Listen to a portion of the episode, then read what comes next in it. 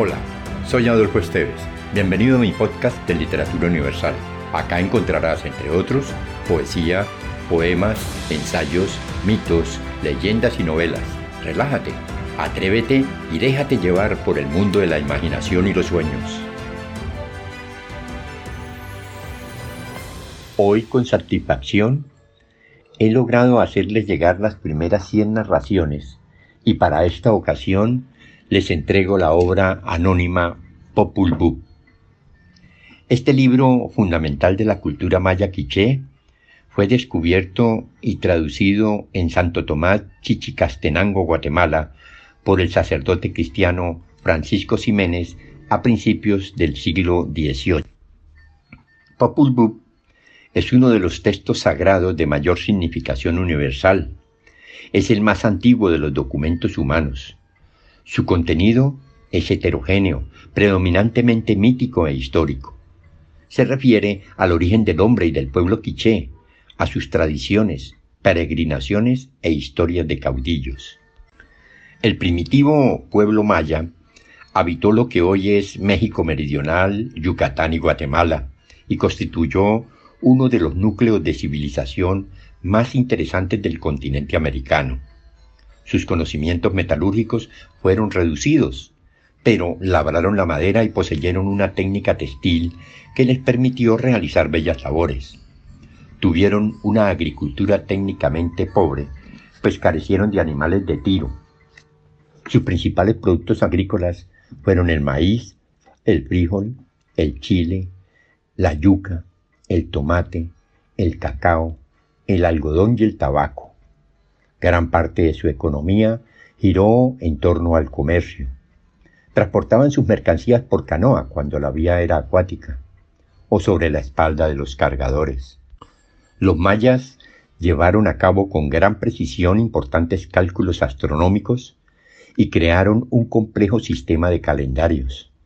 Costaba este de un calendario adivinatorio, compuesto de 20 signos y 13 numerales, que combinados cerraban un ciclo de 260 días, de un calendario solar que se dividía en 18 meses de 20 días más 5 días aciagos, de un calendario lunar que se componía de meses alternos de 29 y 30 días y de un calendario venusino.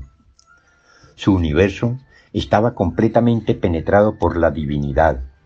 Pensaban que sobre el mundo habitado había trece cielos y nueve eran las regiones subterráneas que formaban el mundo de los muertos. El Dios Supremo era Kunat Ku, divinidad celeste e invisible, creador de todo.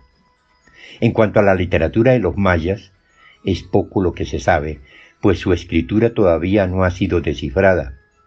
Es de suponer que los registros conservados hasta nuestros días, en caso de descifrarse, serían incapaces de dar a conocer toda la riqueza literaria de la antigüedad, ya que ésta era transmitida oralmente. Por otra parte, los textos pictográficos que usaron para ayudar a la memoria en la tradición oral fueron quemados por el excesivo celo evangelizador de los conquistadores cristianos.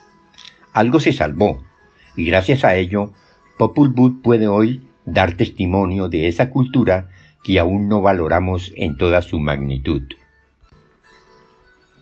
El libro de las tradiciones o libro de las religiones es considerado el documento más antiguo de la historia, puesto que su origen se remonta a los primeros vestigios de la presencia humana en el continente americano, es decir, una fecha anterior a la de aparición de Rig Veda, la obra más vieja de la literatura indoeuropea. Popul Vuh recoge y sintetiza de manera prodigiosa toda la tradición cultural del antiguo pueblo maya quiché. Luego de un prólogo de acento lírico y solemne, el texto nos describe las distintas acciones de los dioses toltecas, gracias a los cuales fue posible la creación del universo. Acto seguido, nos enteramos de los hechos de algunos héroes divinizados, como el orgulloso Gukkumas, la serpiente. Se dice que éste, con la asistencia de su hijo Sipaena, creó los montes y los volcanes. Asimismo, Huracán, el poderoso dios de una sola pierna, que deambulaba sobre la primitiva oscuridad en forma de viento arrasador, pronunció la palabra tierra. Al punto, desde el fondo de las negras aguas primordiales surgieron los continentes poderosos, pero desnudos de vida. Posteriormente, los dioses, presididos por Huracán, decidieron poblar la tierra y dieron forma a todos los seres vivos y deseosos de la presencia de un ser dotado de una conciencia capaz de reconocer la grandeza de sus creadores, tallaron una figura humana en madera y le dieron vida. Habla enseguida acerca de las primeras migraciones del pueblo quiché y de los reyes que los guiaron a lo largo de una prolongada senda. Los quiché lograron la madurez de su civilización y el pleno manejo de los medios simbólicos de apropiación de la naturaleza tras recorrer y superar cuatro etapas de desarrollo. En la primera y más primitiva, los hombres vagaban apiñados en tumultuosas hordas, entregados al más furioso individualismo, ignorantes de toda sacralización y ceremonia. Hablaban lenguajes ininteligibles y manejaban herramientas rudimentarias. Desconocían el uso de los arcos, las flechas y las herbatanas. La segunda fase del proceso de civilización coincide con el momento en el cual, una vez organizada la agricultura, nacen los reyes agrarios y con ellos una organización clánica comunal.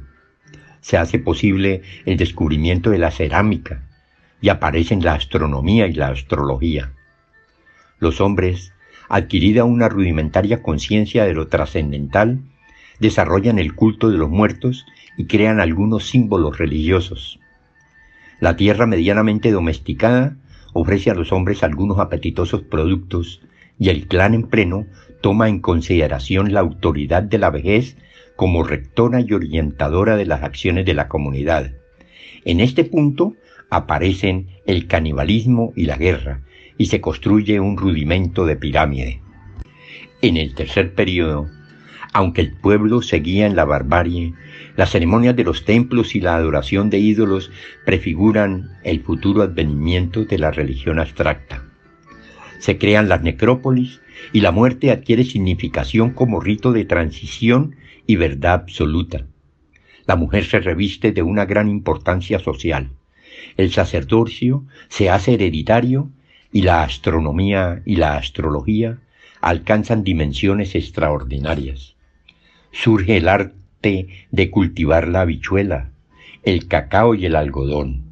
Y sobre las paredes de los templos se hacen los primeros intentos de pintura mural, testimonio que más tarde enorgullecerán el ánimo de los sacerdotes mayas de las épocas de madurez. Al final, la última etapa civilizadora llega con el advenimiento de los dioses del maíz y del sol. El régimen social se hace patriarcal y se suspenden los sacrificios humanos y las guerras. Surge el teatro maya quiché. Las artes plásticas alcanzan un prodigioso colorido y la agricultura, regida por un preciso calendario lunisolar, provee al pueblo entero los recursos fundamentales para su sustento. Si te gustó, Piensa en alguien a quien también le agradaría viajar en este mundo fantástico y compártelo. Califica con 5 estrellas este podcast.